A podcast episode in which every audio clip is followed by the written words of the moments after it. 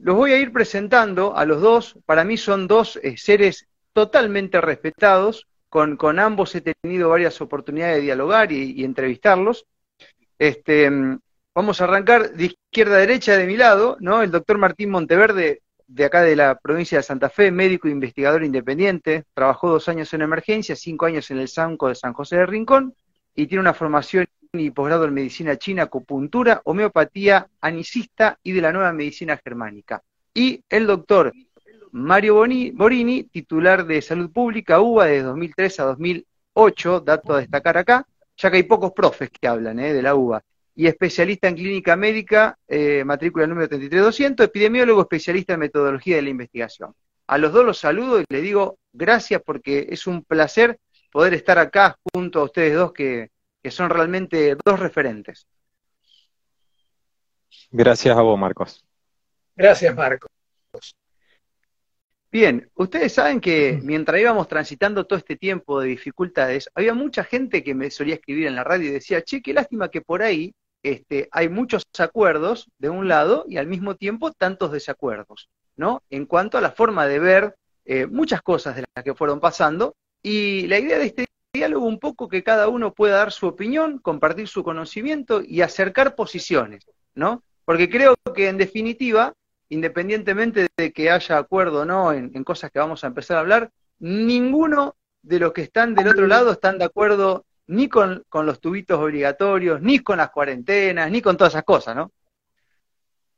Sí, cuando comenzó la charla que le propuse a Martín vernos a partir de las diferencias, era porque nosotros tenemos que reconocer las diferencias para poder actuar juntos. O sea, la homogeneidad viene luego de reconocer con respeto y agradecimiento por la dedicación que cada uno tiene las diferencias que hay.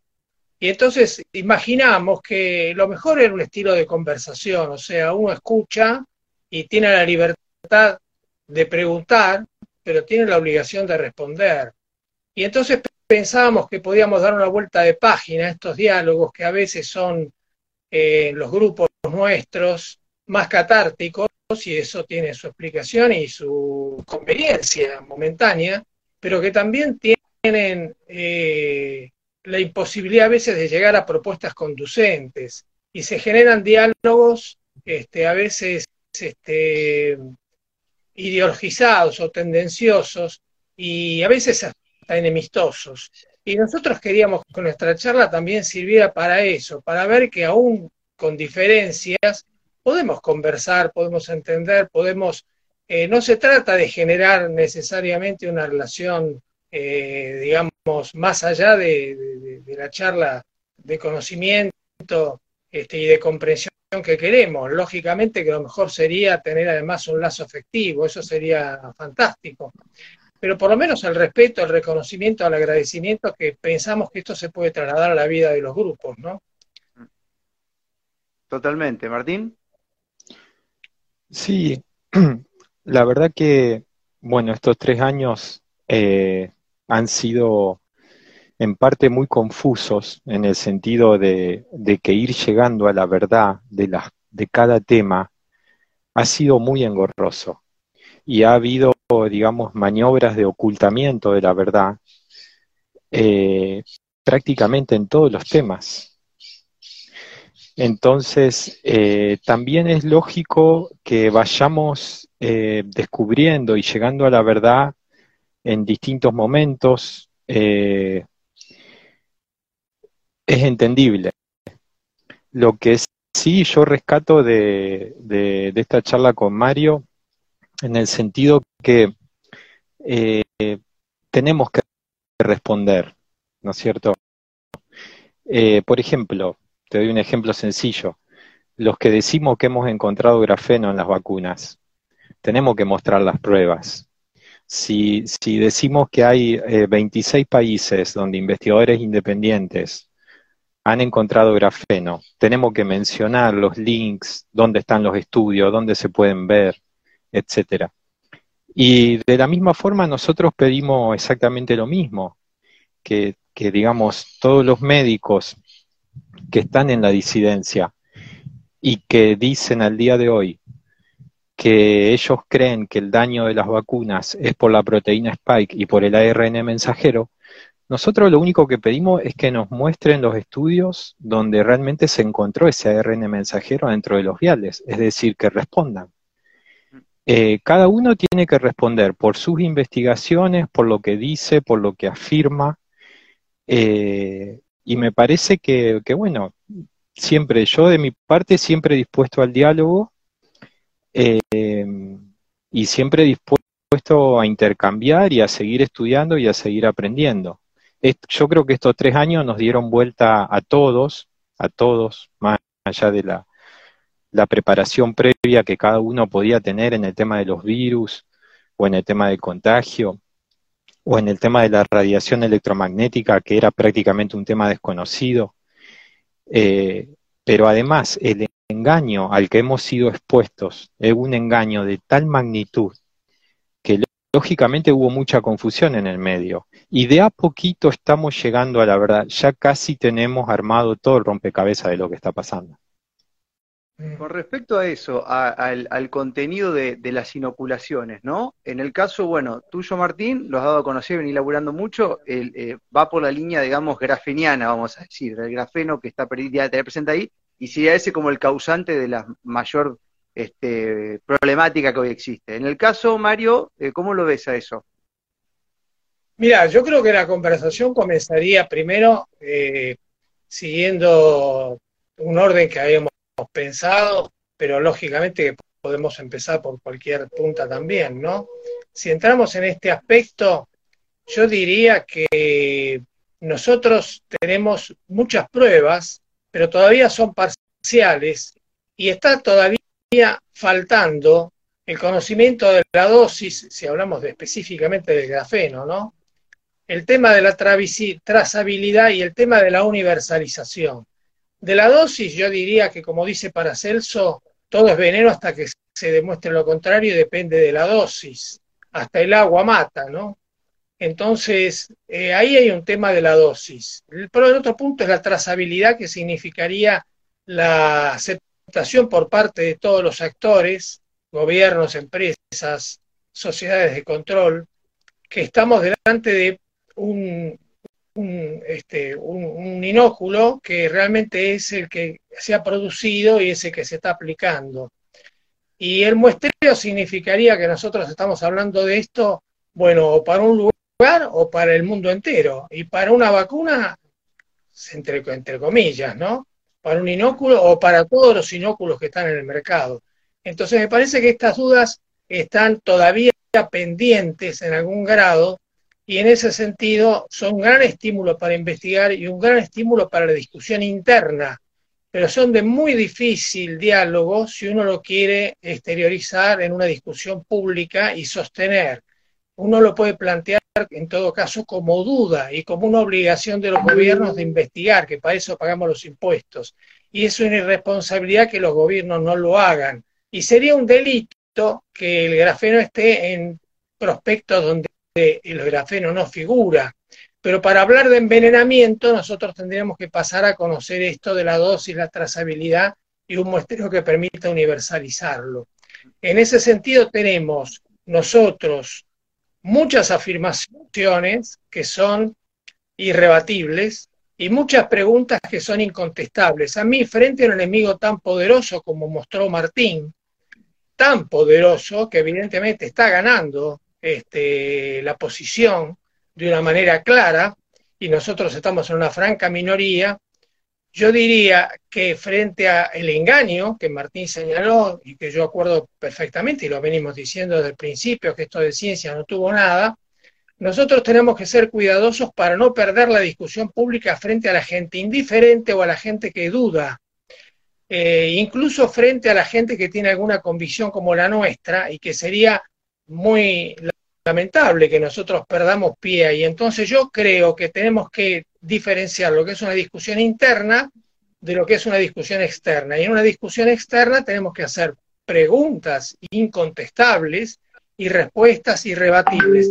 A lo mejor algo dicen, bueno, que más de un empate no logren, que no logren ganar la discusión pública, porque son tan venales en la construcción de toda esta farsa, que nosotros tenemos que tener mucho cuidado de generar una situación muy positiva cada vez que los enfrentemos.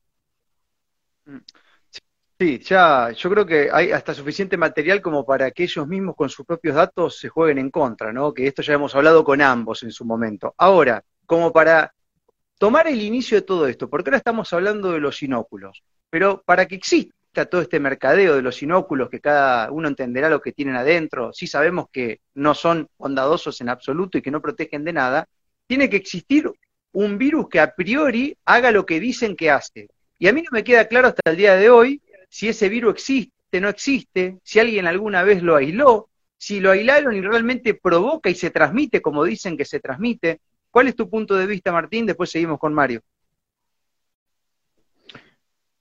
Sí, em, déjame antes de entrar de lleno en el tema del virus, eh, dar mi opinión con respecto al tema, a los temas que acaba de plantear Mario, de dosis, trazabilidad, muestreo.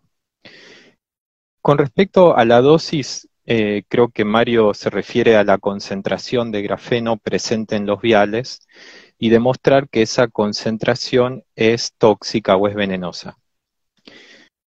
Eh, me parece que hay que señalar dos puntos. Un primer punto, que nosotros la cantidad de grafeno, de micropartículas de grafeno que estamos viendo a microscopio es abundante. Abundante en una gota. En una gota, ni siquiera estamos hablando de la dosis que se inyecta. Eh, por otra parte, el grafeno es el material predominante en la vacuna porque cuando se hacen los estudios de microscopía electrónica y difracción de, rayos X, los picos de carbono y oxígeno, tanto el estudio de los alemanes, el estudio de Lorena Di Blasi de Neuquén, el estudio del doctor Nagase de Canadá, todos encuentran eh, abrumadores picos de carbono y oxígeno por sobre los otros elementos. Y la última comprobación de que la cantidad de grafeno que hay adentro de los viales, si bien no podemos decir que todos los viales tengan la misma cantidad de grafeno, pero todos los, todos los que hemos analizado viales no hemos encontrado ningún placebo. Y puede ser que haya distintas concentraciones hasta que sepamos la verdad de todo esto, pero si las personas están muriendo de muerte súbita, que lo causa el grafeno, niños, adolescentes, jóvenes, neumonías bilaterales que lo causa el grafeno, turbocáncer, mutagénesis que lo causa el grafeno, los embarazos se están perdiendo, los bebés nacen y mueren, los trombos. Si todo esto está pasando, insuficiencia renal, hepatitis, todo lo que causa la toxicidad del grafeno, hay que estudiar la toxicidad del grafeno hay 60 artículos sobre la toxicidad del grafeno en la página de la quinta columna para quien quiera meterse un poco sobre la toxicidad del grafeno. Pero entonces, si la gente está muriendo y mucha gente está sufriendo Guillain-Barré y discapacidades, eso indica que la concentración que hay adentro de los tubitos es tóxica, porque lo estamos viendo en los pacientes, no hace falta más ninguna otra demostración. Después, la trazabilidad. La trazabilidad, eh, sí, eh, justamente muchos, muchos de los que todavía hasta el día de hoy hablan de ARN mensajero y proteína spike, nos decían a los que analizamos viales que nuestros viales, eh, ¿de dónde los habíamos sacado? Y sembraban duda en cuanto a ese tema. Y nosotros los viales fueron donados por personas que trabajan dentro del sistema de salud. Y lo mismo sucedió en otros lugares del mundo. En, por ejemplo, el primer vial que analizó el doctor Campra fue donado por un policía. Entonces, eh, plantear que la trazabilidad no está clara, yo entiendo desde un punto de vista judicial, está bien, podría ser, pero a esta altura, ya a esta altura, cuando hay eh, científicos independientes, el doctor Robert Chang, el doctor Nagase, en Nueva Zelanda cuatro grupos de investigación, en Australia tres grupos de investigación, en Francia, en Suiza, y todos encuentran grafeno, hasta los alemanes que no quisieron poner en el informe final, el grupo del patólogo Burkhardt, no quisieron poner nada sobre grafeno, pero cuando muestran las imágenes, se ve grafeno y se ven microcircuitos. Y no pusieron en el informe final nada sobre grafeno por, por presión de Reiner Fulmich. Entonces, plantear la trazabilidad de los viales, está bien, yo no tengo, no tengo problema. Pero por otra parte, los que plantean la trazabilidad de los viales, ellos mismos han analizado viales. Gran pregunta, porque todo, discúlpenme lo que voy a decir, todos los que hablan de la proteína Spike, por ejemplo, Karina Acevedo, por ejemplo, Natalia Prego, por ejemplo, la doctora Albarracín, por ejemplo, Ryan Cole, Robert Malone, Peter McCullough, ¿han analizado viales? ¿Sí o no? No. No analizaron viales, pero a nosotros nos exigen la trazabilidad, nos exigen que sepamos la concentración, nos exigen que el muestreo sea...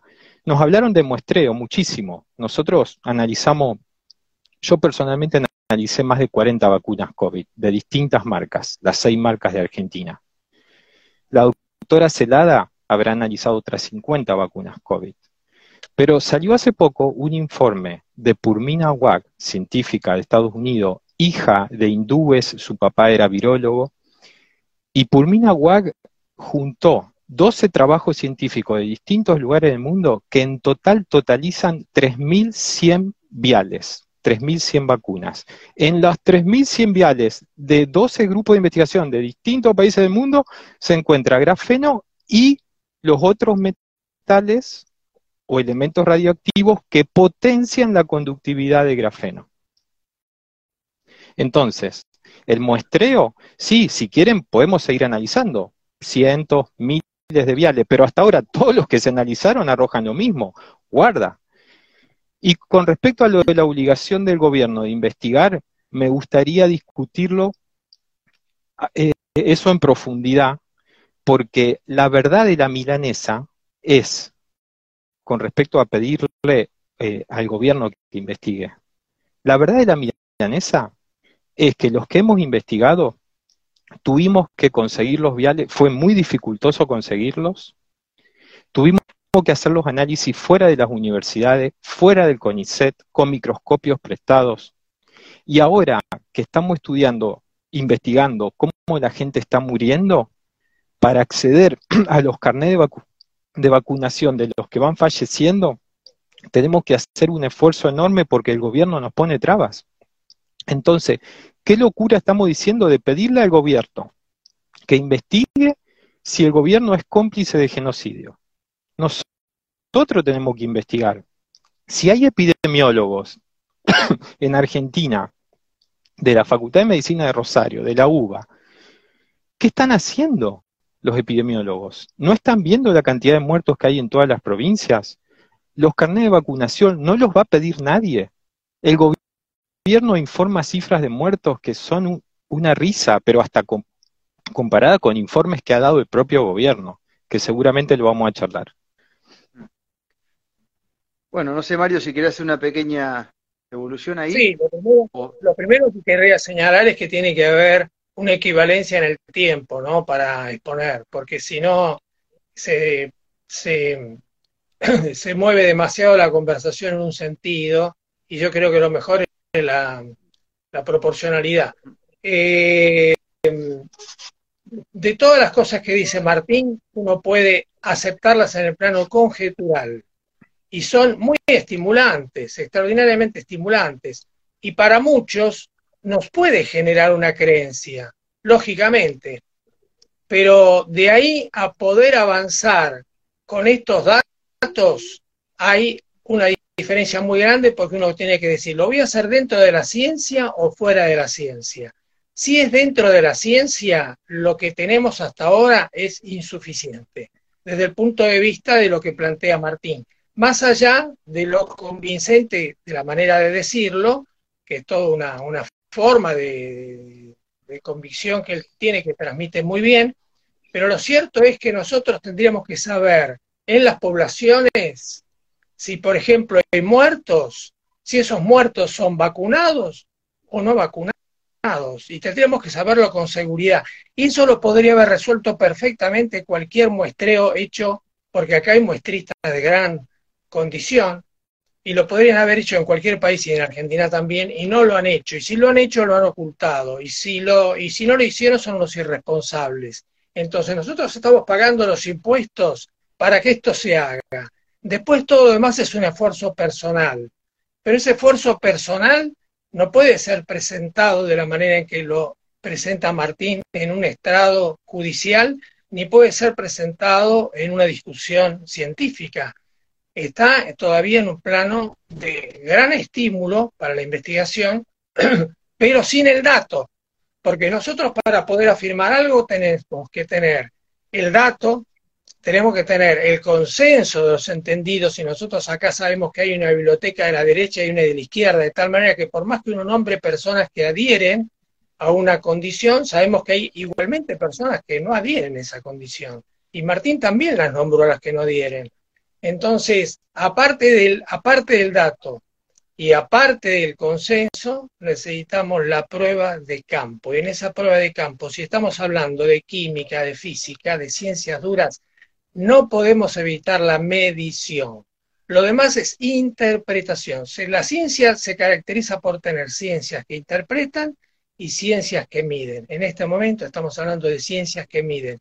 Y si nosotros no logramos medir, no nos podemos sentar con seguridad. Por eso decía de tener el cuidado frente a esta gente que es tan peligrosa, que ha hecho tanto daño, de hacer preguntas incontestables y respuestas irrebatibles. Si no nos metemos en, un, en una situación compleja donde perdemos lo que tenemos seguro, que es el empate. Nosotros el empate lo tenemos seguro. Más aún, podemos seguramente pensar que la discusión está ganada. Por eso no hay debate, porque la discusión la tenemos ganada. Ahora, si teniendo la discusión ganada y el empate asegurado nosotros corremos el riesgo de perder, yo no voy a correr ese riesgo. Bien, bueno, para ir avanzando en esto, para que no, se extienda. Perdón, si vos me permitís, como esto es una conversación, yo le querría ver a Martín la primera pregunta que la hizo justamente él acerca de la existencia del virus. Y entonces esta pregunta que quedó, porque ahora entramos en el tema del grafeno después, quedó, yo diría, resucitemos esa pregunta y entonces quisiera yo escuchar ahora de nuevo, y a lo mejor siempre renovadamente, porque uno está pensando todo el día en estas cosas. Martín, ¿cómo va tu idea acerca de la existencia del virus? Yo después doy, doy la mía, ¿no? Bueno, yo personalmente tuve la suerte, eh, apenas iniciada la pandemia, por abril del 2020 de encontrar en Internet a Andrew Kaufman, que analizó eh, el paper presentado por los chinos, el paper que toma la OMS para decir que había un nuevo coronavirus. Em, ese paper, los científicos del laboratorio de Wuhan, laboratorio financiado por Anthony Fauci, eh, en este paper los científicos chinos dicen que tomaron muestra de nueve pacientes con neumonía, pero que en realidad les sirvieron solamente cinco de las muestras. Y cuando hacen todo el detalle, los propios científicos chinos eh, confiesan en el paper que ellos eh, no, no lograron purificar ni aislar el virus ni secuenciarlo y que entonces dicen ellos que solamente encontraron 37 eslabones, 37 nucleótidos, y como el virus que ellos presentan tiene 30.000 nucleótidos, ellos explican en el paper que utilizaron tres software y sacaron eh, datos del Gene Bank, del, eh, del banco de datos genéticos de Internet, y eh, de esa forma completaron los 29 mil y pico de nucleótidos que faltan en la secuenciación.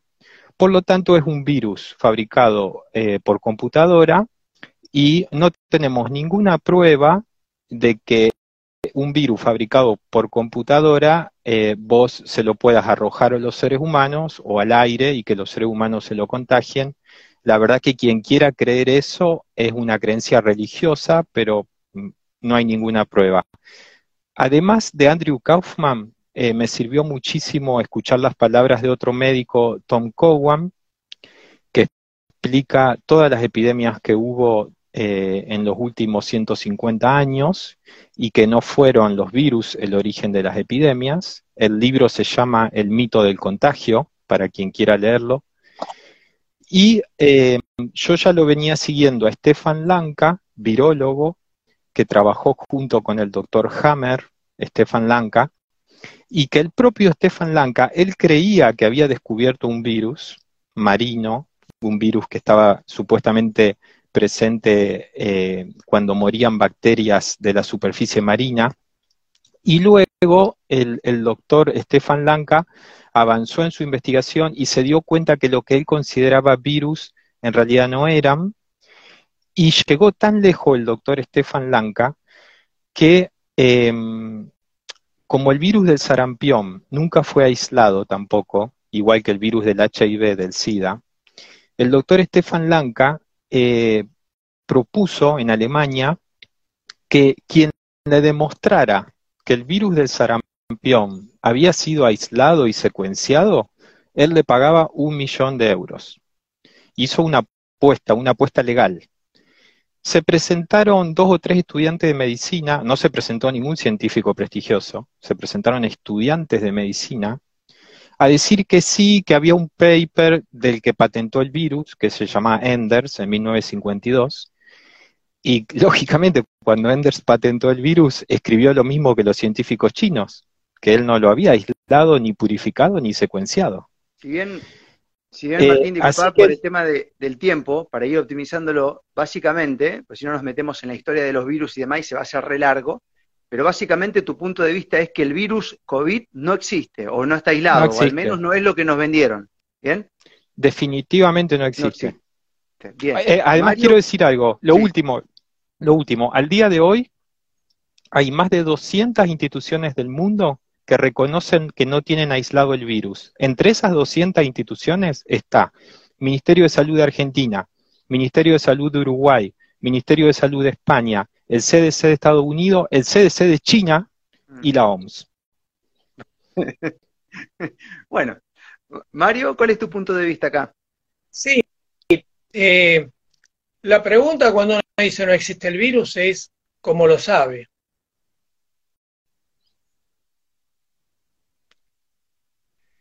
Ya está descubierto en lógica que si uno afirma un universal negativo, la pregunta que se te viene encima, universal negativo quiere decir no existe algo, ¿no? La pregunta que se te viene encima es cómo lo sabes. Porque una cosa es probar la existencia a la luz de lo que uno puede tener desde el punto de vista empírico.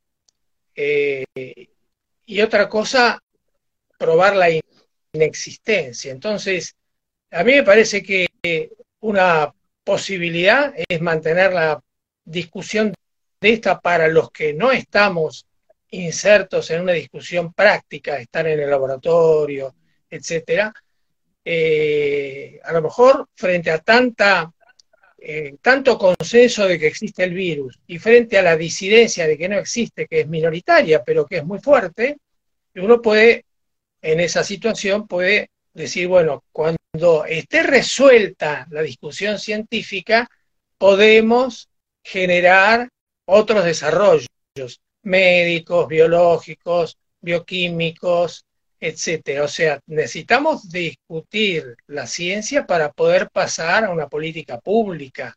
No se puede pasar a una política pública sin resolver este problema de la ciencia. Ahora, aún concediendo la existencia del virus, supongamos que la concediéramos, el virus no sería la causa.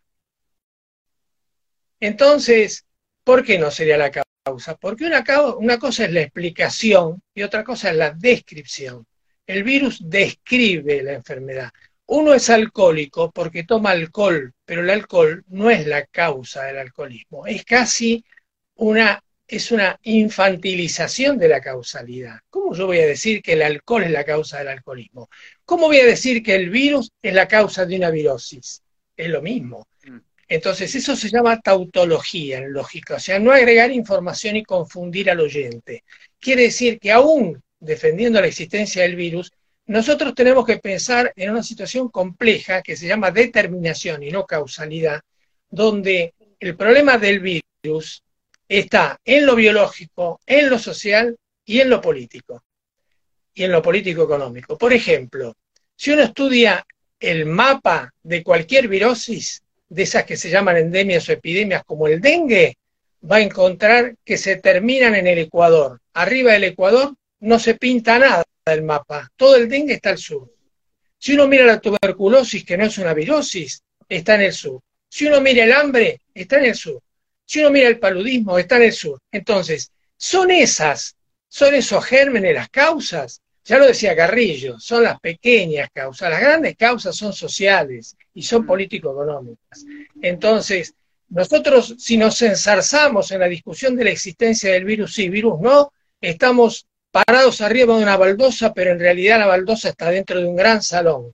Y tenemos que ver todo nosotros, todos los aspectos, todas las dimensiones, la dimensión biológica, que es técnica, la dimensión estratégica, que es social, donde aparecen los grupos, la dimensión política y la dimensión ética. Si nosotros vemos esas dimensiones, nos acercamos un poco a comprender, no a una causalidad, causa-efecto lineal, sino una comprensión compleja. Y esto requiere una comprensión compleja. Y nos están engañando cuando nos meten en una discusión limitada a la del virus.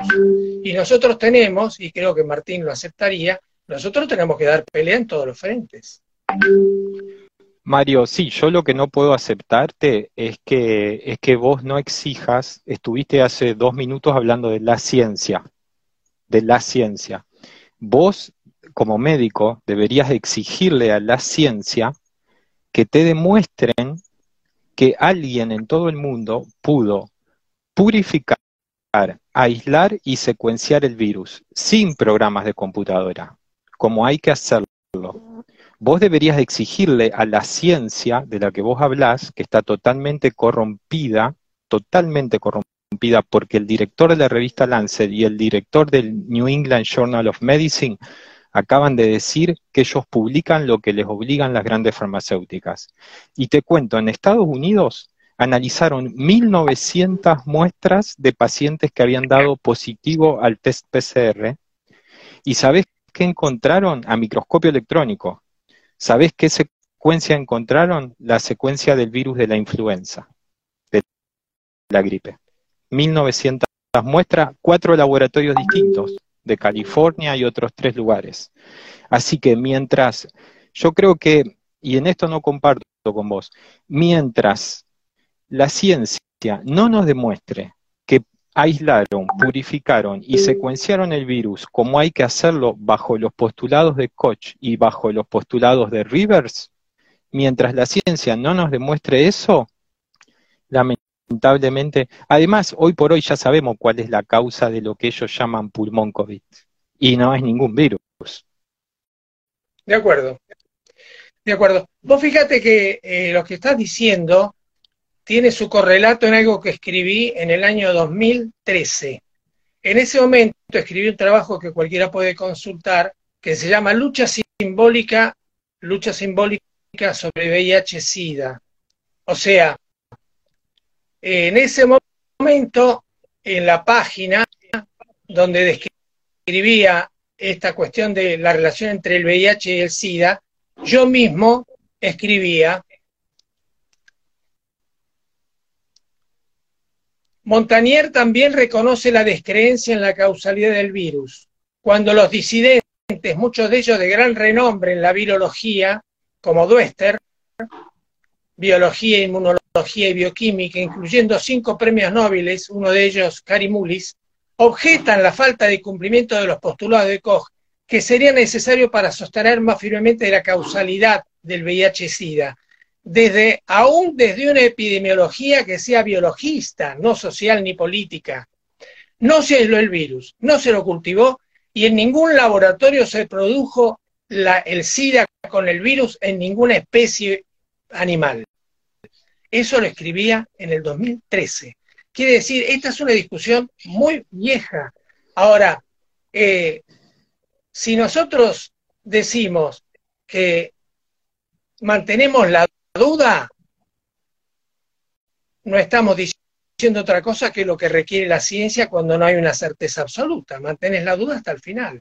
Independientemente de eso, operás en la realidad. Operás en la realidad con un enfoque u operás con otro. Pero operás en la realidad, no se detiene tu actuación. Sin embargo, exigido, vos podés decir, mantengo todavía la duda en algún punto de esta discusión. Eh, lo que pasa es que el tema de los virus nos lleva al tema del contagio. Y si nos están mintiendo con el tema de los virus y nos están mintiendo con el tema del contagio, quiere decir que hemos sido engañados, que es la verdad, y además quiere decir que nos están asesinando de otra forma, que no es con el virus y con el contagio. Y que el encierro tuvo otra, otra motivación, que no era protegernos. Y la vacuna finalmente es un arma química. La vacuna es un arma química. Ni siquiera es un arma biológica. Lógicamente, y las radiaciones. los postulados de Koch no fueron cumplidos por los priones tampoco. O sea, no se trata de dudar solamente de los virus. Los priones, ¿dónde está el postulado de Koch con los priones? Entonces, generalicemos la discusión y aceptemos que la duda es más amplia de la que, de que pensamos. ¿no? Eh, y respecto del contagio, eh, uno puede decir, no existe la teoría del contagio en ninguna cosa o solamente en algunas. Por ejemplo, si uno discute la sarna, no hay contagio de sarna. Entonces, pero es un parásito. Claro, ¿no? Es un parásito. no, no, una cosa es un parásito, otra cosa es la teoría la discusión y especificarla para que no parezca como que está discutida toda la teoría del contagio, porque a veces en nuestros grupos se habla como si la teoría del contagio fuera toda falsa, e inclusive el contagio no se refiere solamente a lo biológico, el contagio también se refiere a lo mental. Quiere decir que yo creo que tenemos que tener cuidado para entendernos definiendo lo que estamos diciendo, ¿no? Sí, es importante puntualizar que, por ejemplo, de las eh, enfermedades supuestamente virales que a nosotros nos enseñan en la Facultad de Medicina, varicela, sarampión, gripe, sida, eh, jamás la teoría del contagio que a nosotros nos enseñan en tercer año de la Facultad de Medicina como si fuera que ya está totalmente probada, la teoría del contagio nunca fue comprobada. Porque vos le preguntás al profesor de microbiología o al profesor de infecciosas en sexto año, profesor, dígame, ¿cómo fue comprobada la teoría del contagio? Y el profesor dice, bueno, eh, es una inferencia. Una inferencia es una deducción pero, ¿cómo es esto, profesor? Y, Martín, si vos tenés la garganta roja y tomás mate con Mario, y Mario dentro de cinco días tiene la garganta roja, inferimos, deducimos que vos lo contagiaste a Mario. Y esa es toda la comprobación. Eso no lo, si vos estás hablando de ciencia, eso no se puede aceptar. Tienen que demostrarnos. Además, dicen, en la Facultad de Medicina, en tercer año te dicen que un virus, un pedacito de ARN o ADN, no puede vivir fuera de una célula. Y después te dicen que el, de la garganta de Martina a la garganta de Mario, el virus fue volando por el aire en una gotita de saliva, pero, profesor, no dijimos que no podía vivir fuera de una célula. Sí, dice el profesor, es que también va una célula volando. Una pero una célula fuera del cuerpo se muere. El virus, el virus en una célula muerta no. Entonces, no, no, no. Acá este tema de los virus es un tema clave, es un tema central y este tema no, puede quedar abierto. No puede, este tema tenemos que llegar al fondo de la cuestión. Está. Eh, hay muchas cosas en la, en la ciencia que no están demostradas, pero que sirven para tomar medidas de acción pública. Por ejemplo, cuando yo estuve viviendo en comunidades criollas y aborígenes del norte argentino, sabía que encontrar tuberculosis inducía a buscar la tuberculosis en el mismo lugar, en esa comunidad. ¿Y por qué lo, por qué lo decía? Porque luego de conocer la clínica de la tuberculosis y ver que un caso, otro caso, otro caso, yo empezaba a tener un pensamiento epidemiológico y decía, voy a buscar la enfermedad donde hay prevalencia, no donde no la hay. Entonces aparecíamos con los frasquitos a buscar los esputos y efectivamente demostrábamos que los aborígenes tenían el 1% tuberculosis. Ahora, si vos buscabas la tuberculosis fuera de las comunidades aborígenes, ese porcentaje se reducía de una manera extraordinaria. Por eso, cuando uno mira el mapa de estas enfermedades, la lepra, la tuberculosis, etcétera, están del Ecuador al sur. Entonces uno saca el contagio. Bueno, ahora vos explícame cómo, eh, independientemente de que nadie vio al vacilo de tuberculosis en el aire pasando de una persona a la otra, lo cierto es que se concentra en poblaciones. Entonces, la teoría del contagio, si no es verdadera, sirve para saber que las comunidades que están sometidas a iguales condiciones generan patologías comunes a ellas y, permiten una medida de política pública. Entonces, eh, yo admito que está faltando la interfase, está faltando interfaces. En todas las demostraciones a veces faltan interfaces, pero eh, ha sido útil a la medicina reconocer que las posibilidades de poblaciones agrupadas con una misma patología induce políticas públicas fundamentadas. Ahora, si no tenemos un contagio, tendrás otra que explique por qué el dengue está al sur del Ecuador. Me meto un poco de sentido común sin ser doc, eh, digo que a veces los contextos generados en cada población generan esos inconvenientes, ¿no? Entonces es muy común, de acuerdo a los contextos, que todos tengan lo mismo, ¿no? Y aparte otra cosa que digo que es muy favorable lo que decía Mario, pero al mismo tiempo puede ser jugado en nuestra contra, porque la política del contagio también fue la que le dio luz verde a los gobiernos para que todos nos quedemos en casa y nadie pueda laburar. O sea que eso que a priori puede ser bondadoso, también puede ser utilizado en nuestra contra. Porque como éramos todos contagiadores masivos, más con todo esto del asintomático, se nos complica la vida, ¿no? Y mañana puede pasar lo mismo. Bueno, ya estaban hablando hasta del dengue, con la misma historia que aquel que ha sido, que tiene dengue, mejor que se quede en su casa, no vaya a ser que el mosquito lo pique y ese mismo mosquito lleve el dengue a otro, ¿no? Y esto se hace cada vez más habitual. Entonces tiene como esas dos aristas, ¿no? Si tuviéramos una sola teoría en toda la vida y en todo el conocimiento y fuera la del contagio, yo pensaría lo que acabas de decir vos. Pero yo tengo, la teoría de la, del contagio y la teoría de la inmunidad natural. Entonces me dice que si yo me contagio, fortalezco la inmunidad natural y si no me enfermo, estoy preparado sin recibir ninguna otra cosa. O sea, Genial. yo no tengo una teoría. Tengo, tengo una teoría, tengo muchas teorías y tengo que ver cómo juego con ellas o cómo entiendo con ellas la realidad.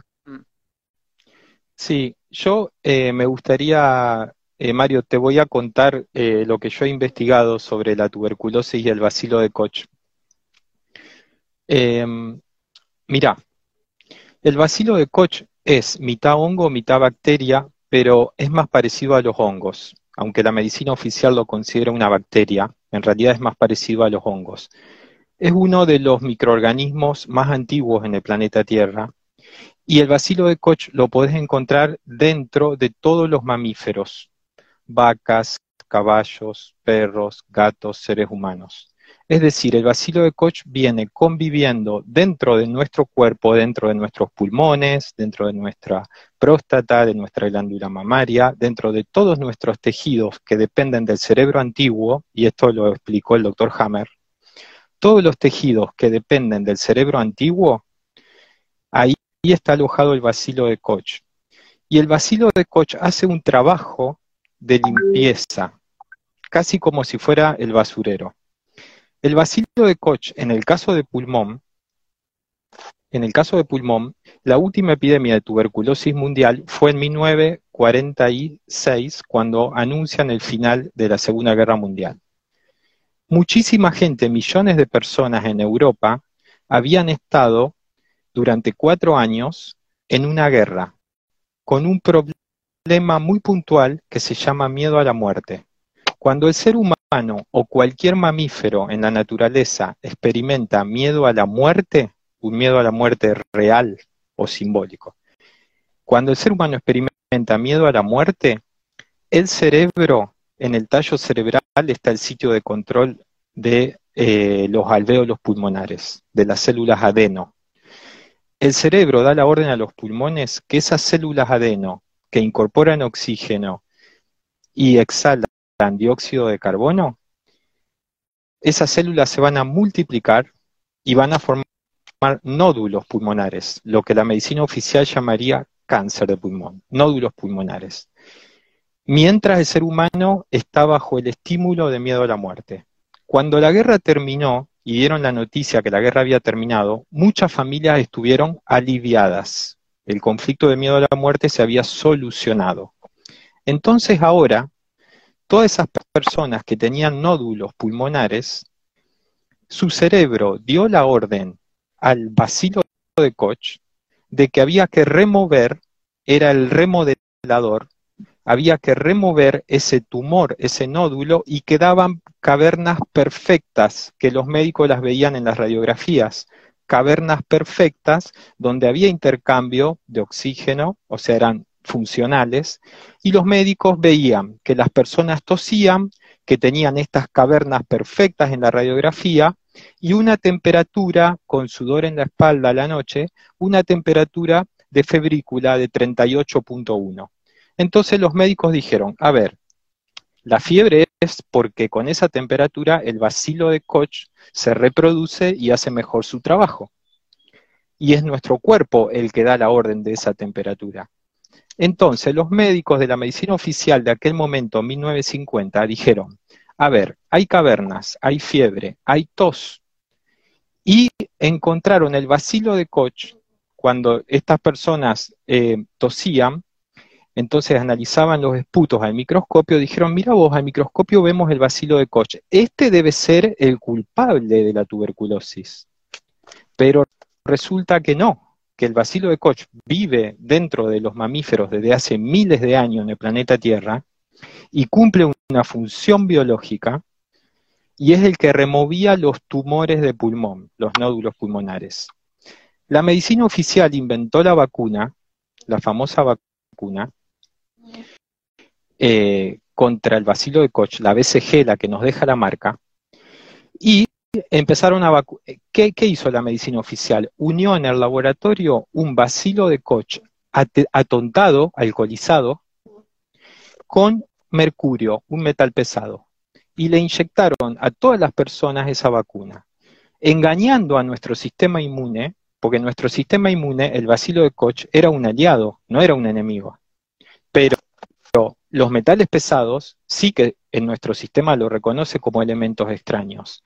Entonces engañaron a nuestro sistema inmune con esa vacuna y lograron que nuestro sistema inmune de ahí en adelante empezara a exterminar al bacilo de Koch. Por eso todas las personas vacunadas con la vacuna BCG no tienen el bacilo de Koch disponible para remover tumores, nódulos pulmonares, nódulos de mama, próstata, es decir, todos los órganos colon, todos los órganos que dependen del cerebro antiguo. Qué apasionante este tema, ¿no? Y la verdad es que, bueno, por ahí se extiende un poco, pero es, es muy interesante escucharlo. Entiendo que la explicación de Martín tiene que ver más al contexto. En un contexto inducido por el poder pasan cosas, ¿no? No sé si querés aportar algo acerca de esto, Mario, o bien quiero llevar el tema a lo de hace dos doritos atrás, porque ahora hablamos de tuberculosis, pero las muertes que tuvieron sucediendo en Argentina, ¿a qué se deben? ¿Qué explicación hay con estos datos oficiales? Si son reales, no son reales. Eso también es un tema lindo como para analizar ahora. Bueno, eh, como un ping-pong a cosas mm. que dijo Martín. Eh, los gérmenes pueden ser vistos como aliados, entonces ahí están los libros, La enfermedad como camino, y muchos otros. Pero si de pronto uno tiene una enfermedad de tuberculosis y lo trata con tubérculos tácticos y mejora, uno dice, bueno, evidentemente ya el bacilo de Koch, que era sensible a ese tuberculostático, tenía que ser controlado porque lo estaba matando. Y yo que vivía ahí, te puedo asegurar que veía el efecto de los tubérculos tácticos. Así que tanto se puede decir una cosa como otra. Puede haber un exceso en esa concepción de la alianza cuando en realidad ya hay que tomar otra medida. Respecto a la fiebre, totalmente de acuerdo. Casi todas las veces que uno ha visto que enfermos con fiebre, eh, ha tenido que dudar entre sacarlo o dejarle. Por supuesto que si uno tuviera un enfermo con el síndrome, no con la enfermedad de COVID, que a lo mejor ni existe porque es, una, es, un rejunte de un montón de enfermedades que confluyen en un cuadro similar, este, uno debería decir, permito la fiebre durante 72 horas porque es positiva para el enfermo. Con respecto al miedo a la muerte, yo creo que uno puede pensar que eso es negativo, pero si uno lo psicologiza hasta el punto tal que sea la causa, y bueno, terminó de cambiar una causa biológica por una causa psicológica, eso se llama psicologización. Y uno podría pensar que tiene que tener una comprensión compleja, lo psicológico es un aspecto, pero no, no completa todo el cuadro explicativo. Y con respecto al VIH-Sida, te puedo decir que en ese artículo la lucha simbólica era porque es la primera vez que al SIDA, que es un síndrome, hubiera podido ser una enfermedad, pero es un síndrome, le colocaron un guion con la causa. Nunca jamás ocurrió, pongan tuberculosis versus este, este guion bacilo de Koch, jamás. Eso fue una treta fantástica, por eso se llama una lucha simbólica, nos hicieron la cabeza el SIDA en África es mucho más causado por el hambre que por el VIH. Sin embargo, Roger, eh, el, que, el, que, compitió con el premio Nobel por, Jean-Luc Montagnier, logró, Roger, Robert Gallo, logró que eh, se llamara VIH-SIDA y eso lo aceptó todo el mundo. Y es una barbaridad ese nombre. Así que ya venimos discutiendo esto desde hace mucho tiempo, porque eso no es la existencia o no del virus, es el uso que se hace de la existencia o inexistencia para lograr otra cosa, que eso es lo que estamos discutiendo, qué es lo que quieren lograr. Sí, habría que puntualizar, Mario, para los que nos están escuchando, que ni el doctor Robert Gallo de Estados Unidos ni el doctor Luc Montagnier de Francia, ninguno de los dos aisló y secuenció el virus del SIDA. Sin embargo, le dieron el premio Nobel a uno, después se lo retiraron porque le había robado papeles al otro y le dieron el premio Nobel al otro. Pero el virus del HIV nunca fue aislado y lo que vos dijiste recién, que es un el, en SIDA, son 10 síntomas distintos de 10 tejidos del cuerpo distintos. Y no hay ningún virus que afecte 10 tejidos del cuerpo, como el coronavirus tampoco podría afectar la miocarditis, la encefalitis, etcétera, etcétera, etcétera. Y lo que en África no es el hambre el, problema, es un gran problema el hambre, pero en África lo que causó el aumento de SIDA, entre comillas, fueron las grandes campañas de vacunación que hizo Estados Unidos y la ciencia médica y los médicos sin frontera en África, vacunando con los fármacos que le daban la farmacéutica a todos los africanos y diezmando la población africana, algo que viene pasando hace 40 años. Ese es el gran problema que hay. Y por eso los presidentes de África no le quieren dar el poder a la OMS, porque ellos saben. Bueno, el hambre es causa de 8 millones de muertes en el mundo, o sea, dos o tres veces más que el, más que el, supuesto COVID, así que no le han dado ninguna importancia a pesar de que es una enfermedad producida por el hombre. Pero 8 millones por, en forma directa. Ahora, en forma indirecta generó todo lo que vos decís y mucho más. O sea que son mucho más los afectados por el hambre que 8 millones. Son por causa directa solamente del hambre 8 millones. Y por supuesto que produce SIDA a través de la imposibilidad de generar un, aparato inmunitario adecuado. Bien, eh, tenemos que creer en las cifras oficiales y en todo lo que dicen los gobiernos de todas las enfermedades si que vamos a hablar, porque ahora uno eh, recibe todo el tiempo campaña de prevención de esto, campaña de prevención de lo otro, que testeate con este, que el HPV para la chica, que ahora a los 10 años hay que hacerse el otro, que ahora hay que hacerse el otro, y cada vez más y cada vez más. Y en su primer momento a la población mundial, desde los gobiernos, se las asustó, se les mintió con una hipótesis matemática que fue de lo más impreciso, y se, y se siguió induciendo a esto, a que la cifra, que cosa. Y no sé si todo eso pasó, si fue real y si hasta el día de hoy no nos siguen mintiendo todavía. Que llama la atención cómo hubo tanta inducción en un tipo de cifra y ahora que están existiendo otras cifras no se dice nada. ¿Qué opinan ambos?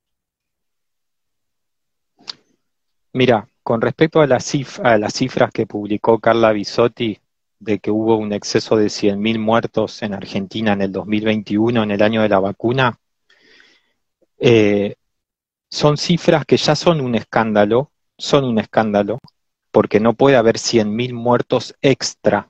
Si en Argentina fallecían durante 2017, 2018, 2019, fallecían 340.000 personas, no puede ser que en el 2021, el año de la vacuna, fallezcan 440.000, 100.000 más, ¿sí? Entonces, eso es un escándalo. Por supuesto, ningún de, los grandes medios nadie habla de esto. ¿Cómo hay 100.000 muertos más en el primer año de la vacuna? Es un escándalo. Ahora, lo que nosotros pensamos es que realmente están mintiendo porque son muchos más los muertos. Y te voy a decir por qué. Carla Bisotti, ellos publicaron un informe que lo tuvimos que encontrar como todo estaba escondido, que se llamó el informe SABE, en julio del 2021, donde en ese informe, e, esto en la página oficial del ministerio, en ese informe el ministerio decía que habían vacunado a 738 mil personas con Sputnik, Sinopharm y AstraZeneca. Y de esas 738 mil eran todos mayores de 60 años. Ya en julio habían fallecido 43 mil.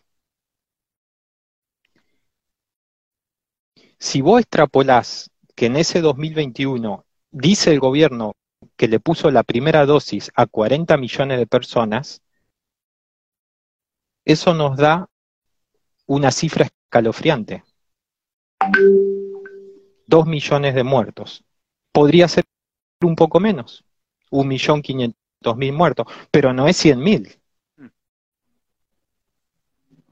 ¿Sí? Entonces, el gobierno, y además te digo algo, el gobierno mintió en todo. Cuando nos dijeron que en la UCI en el 2021, en terapia intensiva, nueve de cada diez eran no vacunados, nos estaban mintiendo olímpicamente, porque 10 de cada 10 eran vacunados y los directores de hospital salieron a mentir. Y nos mintieron los directores de hospital y nos mintió el gobierno durante todo el 2021 diciendo que los que estaban en terapia eran los no vacunados. Mentira, nos mintieron olímpicamente. ¿Vos le vas a creer que hubo 100.000 muertos de más? ¿Vos vas a creer esa cifra? Y eh, bueno, te iba a decir algo más, pero mira, la verdad que me acuerdo de todas las mentiras que nos dijeron. te, da un poco de bronca. Mario. Enoja. Escúchame, sí enoja, estas cosas enojan. Ahora, una cosa es la creencia, otra cosa es la demostración. Yo puedo creer que hubo más, pero lo que pasa es que con los datos oficiales ya me alcanza, ya me alcanza. Entonces, ¿para qué voy a caer en una discusión que puedo perder? Porque me van a decir cómo lo sabe y no lo puedo demostrar. Entonces yo prefiero quedarme con los datos oficiales en este caso, porque con los datos oficiales se cocinan en su salsa. Ellos dijeron 340.000 muertos 19, 370.000 20 y, y 430.000 21. A mí me alcanza y me sobra. Le digo, así que en el año sin vacunación y sin COVID, 300 40.000, que era la cifra histórica de Argentina, como vos dijiste. En el año 2020, sin vacunación, 370.000. Y en el año 2021, 430.000. Cerramos trato. Ya me alcanza. Usted tiene que parar, no tendría que haber vacunado. No tendría que haber vacunado. Cero. Por el principio precautorio y por estar experimentando. Entonces, ahora que lo, que lo logró, que hizo esto, con acuerdo de la población, porque se dejó vacunar, y ha logrado este resultado que contradice todas sus predicciones, usted merece ser condenado. Además de limitar ya mismo impedir la vacunación. No hay libre elección. De ninguna manera hay libre elección. Nadie se puede vacunar. Porque hay libre elección si uno no pierde. Pero si alguien va a perder, no hay libre elección. Si alguien va a pagar más caro, no hay libre elección. Hay libre elección cuando se paga lo mismo por cosas iguales o mejores pero no hay libre elección para elegir cosas peores, como política pública. Entonces acá la vacunación se terminó con sus propios datos, sin necesidad yo de saber si efectivamente me engañaron porque eran más. Sí, eh, yo quiero decir que eh, si el gobierno está mintiendo, como nosotros sabemos que no son 100.000 muertos en 2021, son 10 veces más o 15 veces más o 20 veces más de lo que dice el gobierno, y además la cantidad de muertos de 2022 va en ascenso y de 2023, el año que estamos ahora, es más que en el 2000, o sea, las cifras de muertos se están incrementando año a año. A 24 meses las personas están falleciendo, a 24 meses de la segunda dosis están falleciendo por muerte súbita y neumonía bilateral ahora, gente joven, niños, en todo el país. Así que a mí sí me interesa saber si nos están mintiendo con la cifra de muertos. Y por otra parte, quiero decir que en los pueblos pequeños, la gente que trabaja en los cementerios son nuestros principales informantes, la gente que entierra cadáveres son nuestros principales, y ellos nos dicen, mira, durante 2019 y 2020 por ejemplo, en Arequito, enterrábamos dos personas por semana. Y, en el 2021, a partir del 2021, enterramos 10 o más personas por semana. EPA, se multiplicó por 5 la cantidad de muertos, según lo que dice el chico que hace los entierros en el cementerio de Arequito, que es mucho más confiable que el gobierno. Mucho más confiable. Bueno, Muchísimo con los datos más confiable. Con los datos oficiales, estuve en Intratables y con el dato oficial, yo le dije a Fantino, con la vacuna se muere muchos más. ¿Qué hizo? Cortó el programa de 30 minutos a 5 minutos y me dijo que me iba a saltar a la yugular. Y no le dije lo que dijiste vos. Le dije con los datos oficiales. Quiere decir, ganamos la discusión y sufrimos una amenaza, tal vez la peor que yo escuché en televisión. Entonces, estamos ya con esta discusión ganada, Martín, con el dato oficial. Tan ganada que nos tienen que amenazar. Tan ganada, tan ganada, tan ganada que nos tienen que amenazar de muerte. Porque me dijo, te voy a saltar a la yugular. Entonces, quiere decir que no hace falta, cuando uno tiene ya ganada la discusión, ¿por qué la va a poner en riesgo con una duda? Dudo si son más, o me parece que son más. No, te van a decir, ¿y cómo lo sabe? Te van a decir, ¿cómo lo sabe? Entonces yo le digo, tomo los datos oficiales y con los datos oficiales, que son los que vos dijiste, 340, 370, 430, en el año de la vacunación se murieron el 64% más por COVID que en el año sin vacunación. Y eso en el mundo aún fue peor. Y en las embarazadas fue aún mucho peor. En las embarazadas aumentó las muertes por COVID un 80% con la vacunación. Son los datos oficiales. No los pudieron ocultar, los demoraron tres meses más de lo que solían demorarse, que demoran un año. Entonces nosotros tenemos la discusión ganada con los datos de ellos y le decimos, mire, con sus datos, yo prefiero ganarla así. Si vos te parece que le vas a ganar dudando y diciéndole mentirosos, que a lo mejor se lo merecen, bueno, son elecciones. Yo no elegiría eso, pero son elecciones. No, no, no hay problema. mira, en, lo, fundamental, en lo fundamental coincidimos que la vacuna no debería haberse aplicado y que se acompañó de muchísimas más muertes. Diferimos un poco en la estrategia discursiva y yo la veo como más segura si yo tomo el dato oficial y me alcanza. Esas son las formas en que yo tengo de resolverlo. Te digo algo, en el, en el dato que ellos dan del 2020, el año de la supuesta pandemia, que ellos dicen que hubo 40.000 muertos más y lo achacan al COVID, en ese dato también nos están mintiendo. Porque en todos los países del mundo, salvo en los que se activó el 5G, pero no en nuestro país, todos los países del mundo durante el 2020 hubo igual o menos muerte que años anteriores.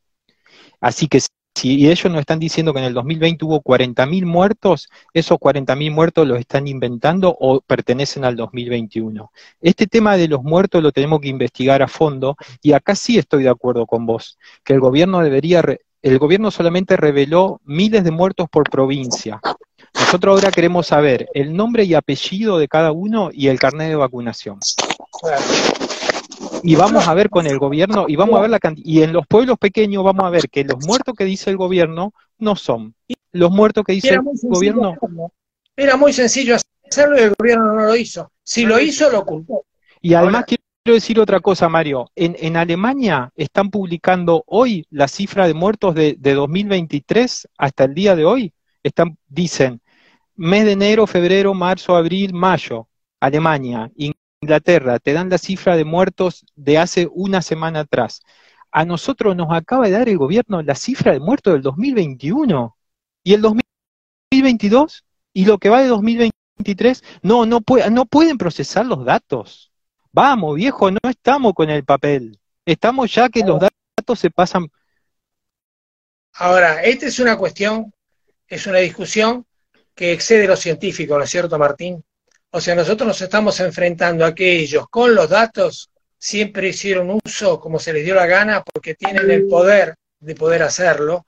Y nosotros entonces tenemos que decir, acá hay un problema técnico, hay un problema estratégico porque tenemos una gran diferencia, pero hay un problema político y un problema ético. Hay problemas en distintas dimensiones y tenemos que dar la lucha en todas esas dimensiones. Porque si nosotros nos agotamos en la discusión científica de número más, número menos, que la tenemos ganada con los datos oficiales, nos estamos todavía quedando atrás en la evidencia política pública del empobrecimiento, en la política pública de la ilegalidad de haberse llevado la Constitución y las leyes por delante con todo y haber tratado a la sociedad como, un infant, como si fueran niños. Entonces hay muchas discusiones que tenemos que dar acá en simultáneo en todas las frentes, en todos los frentes, porque en realidad esto ha sido un escándalo, bueno, ellos hablan de globalismo, esto ha sido un escándalo global. No hay, no hay. Mira, son, son estrategias. Yo entiendo, lo, entiendo tu mirada, pero nosotros no estamos atrás de demostrar que hubo efectos adversos. Nosotros estamos atrás de demostrar que esto es un genocidio y la magnitud de genocidio, y lo vamos a demostrar. Lo vamos a demostrar porque vamos a terminar accediendo a los datos como accedimos a los muertos de Tucumán y a los carnets de vacunación. Vamos a terminar accediendo a, los datos. Nos lleve el tiempo que nos lleve, pero nosotros vamos a demostrar que esto fue un genocidio y no nos quedamos con esos 100.000 muertos que reconoce el gobierno. pero bueno, está bien, son puntos de vista. No fue peor que un genocidio, porque el genocidio es el asesinato de un grupo diferenciado. Esto es indiferenciado, Martín. Es peor. Estoy de acuerdo. Y además, ¿saben con qué, con qué me quiero quedar acá también? Y, después ya pasamos, si quieren, a un, closing.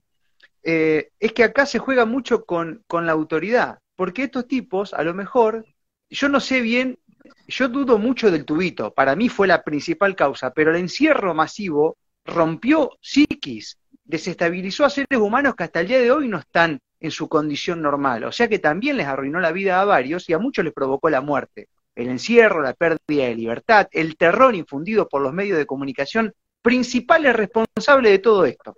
Y yo, y yo he laburado en uno. Entonces, digo, eh, después, ¿qué pasa con esa autoridad que, te induce a todo ese tipo de comportamiento? Mañana capaz te dan un tubito y vos terminás falleciendo de una miocarditis. Pero fue la miocarditis, no tiene nada que ver con el bicho bit. Entonces, con la autoridad y la asignación de las cosas, te van jugando con los números también.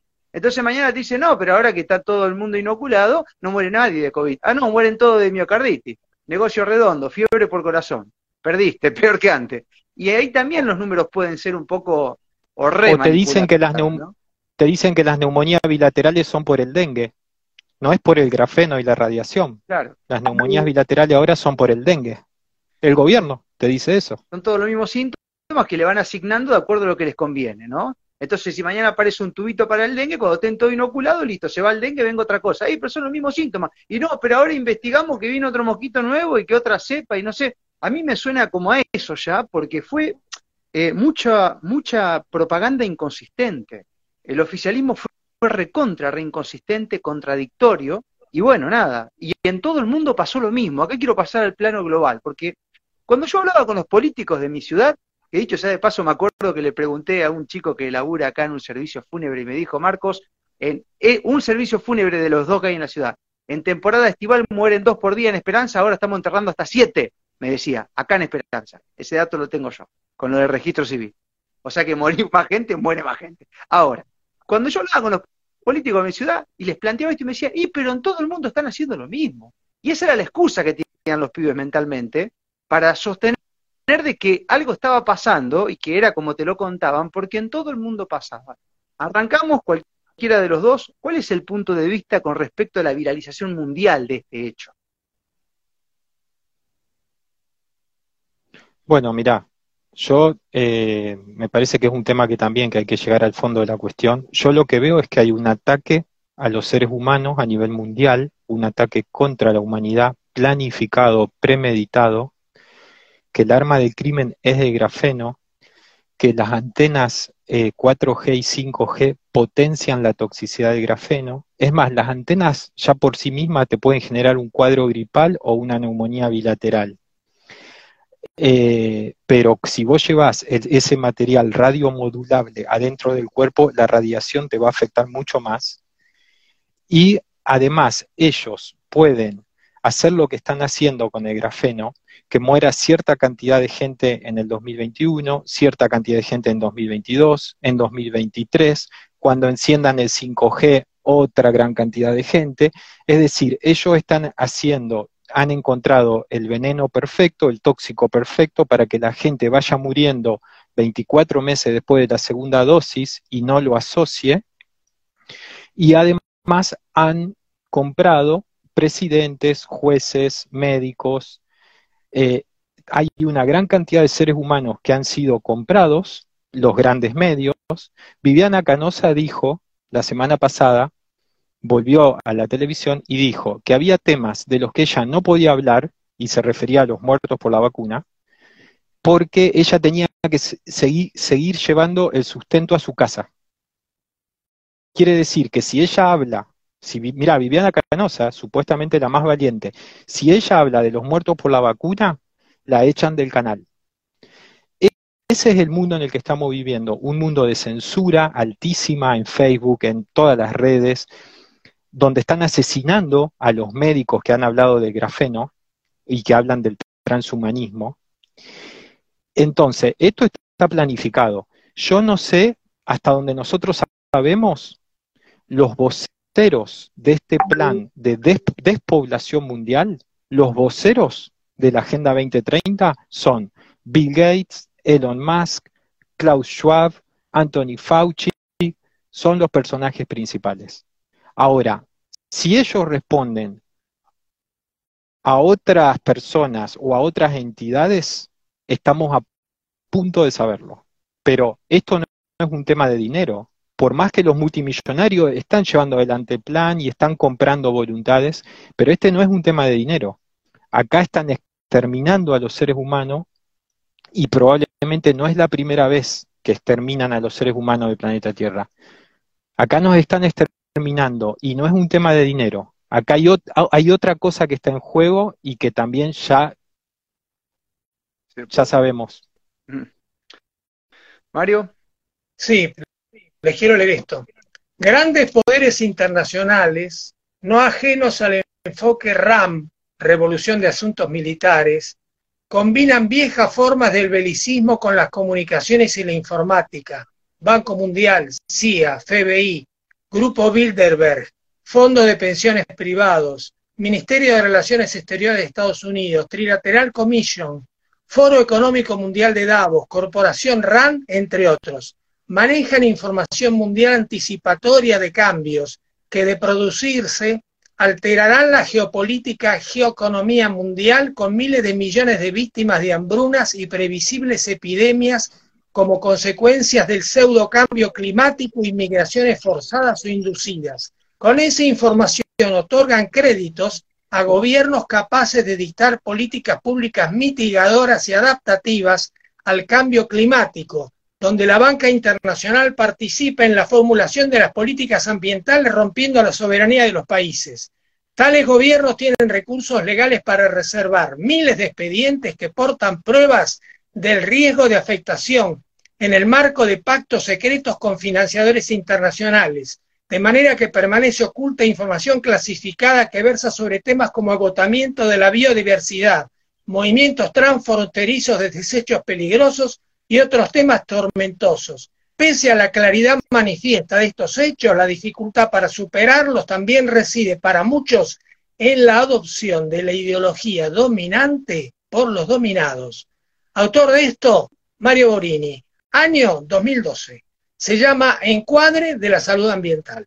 O sea, esto lo sabemos hace mucho tiempo. El poder manejó las pestes y manejó la salud ambiental hace mucho tiempo.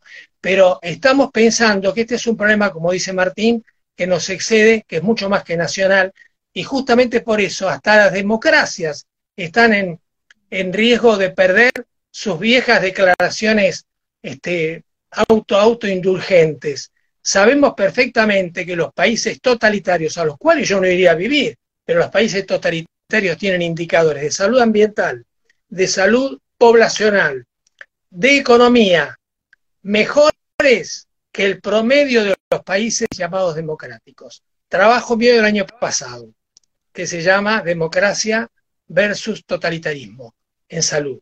Entonces, esto de la democracia, no solamente el virus, nos lleva a pensar que hay distintas dimensiones de análisis, porque acá están en juego situaciones mucho más complejas que las biológicas. Y ahora no sabemos por cuál van a venir. Pueden venir por la economía doméstica, como ya han amenazado, o pueden venir con la conciencia a través del transhumanismo que decía eh, Martín. O sea, tienen distintas posibilidades y nosotros ya sabíamos esto hace mucho tiempo y no logramos pararlo. Entonces, tenemos que en vez de describir y explicar, tenemos que pasar a predecir, a tomar la iniciativa y actuar.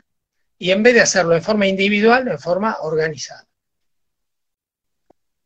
Bueno, eh, concuerdo, porque acá en esta parte final estamos hablando de lo mismo, cada uno de su enfoque. Yo eh, ayer subía un reel en mi ciudad pusieron todos bicicleteros con Ministerio de Medio Ambiente y Cambio Climático de la provincia de Santa Fe, unos bicicleteros nuevos acá que...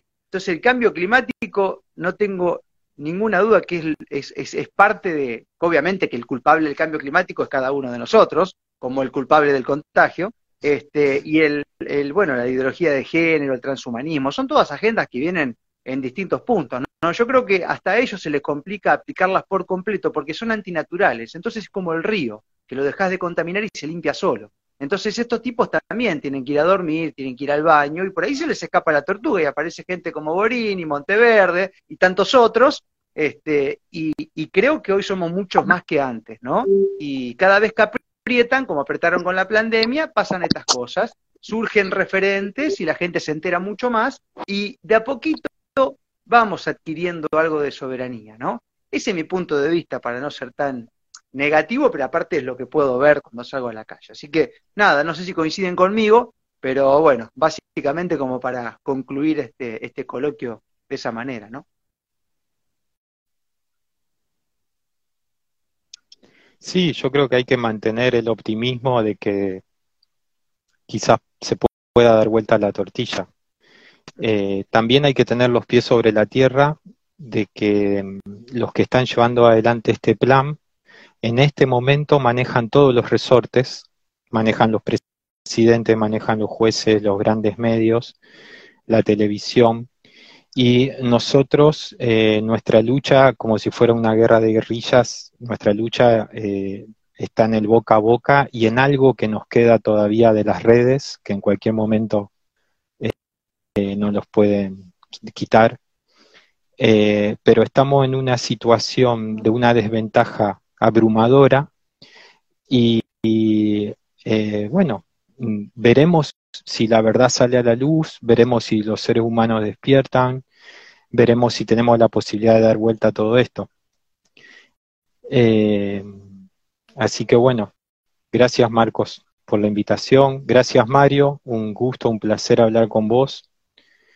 Y bueno, no tengo más que... Sí, muchísimas Ha sido un encuentro más que interesante. Es una excepción en los encuentros que yo he tenido hasta ahora. Es un encuentro totalmente diferente. Y la verdad es que creo que nos hace mucho bien. A mí me ha hecho mucho bien. Espero que también los que están en la audiencia puedan también eh, insertarse en este panorama de conversación interna, que me parece muy productivo. Agradezco mucho la ecuanimidad de Marcos en la conducción de, este programa.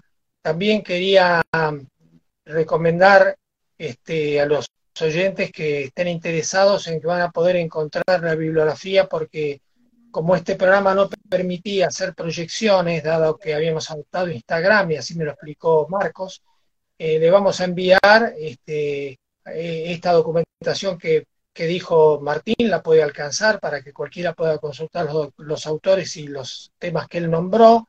Yo puedo acercar los trabajos que nombré, cosa de que puedan como rindiendo cuenta de que cualquiera puede ir a buscarlos y encontrar las frases que aquí yo he leído. Y bueno, este, nada más que por ahora y aceptar que tenemos que buscar caminos nuevos, luego de haber descrito esto tantas veces, tenemos la discusión ganada, por eso no hay debate, y ahora lo que tenemos que encontrar es cómo nosotros convertimos nuestro encuentro en un ariete que tenga más fuerza para enfrentar lo que está y lo que vendrá. Y eso va a depender de, de conocimiento y de organización que tenemos que darnos, salvo que sigamos con un tipo de individualismo muy productivo hasta ahora, pero que me parece que agotó bastante sus etapas, que es bastante anárquico, que sin embargo tuvo su aporte, pero bueno, yo creo que lo podemos multiplicar si llegamos a encontrar formas de coincidencia organizativa a partir de justamente de conocer las diferencias, partiendo de la heterogeneidad, luego encontrar los puntos de coincidencia, aunque sean pocos, pero que nos permita potenciar nuestra acción común, ¿no? Así que muchas gracias y muy buenas tardes gracias. para todos. Gracias a ambos. Los admiro y los aprecio un montón. A seguirla, ¿eh? Gracias. Hasta la próxima. Gracias, Mario. Gracias. Chao, Martín.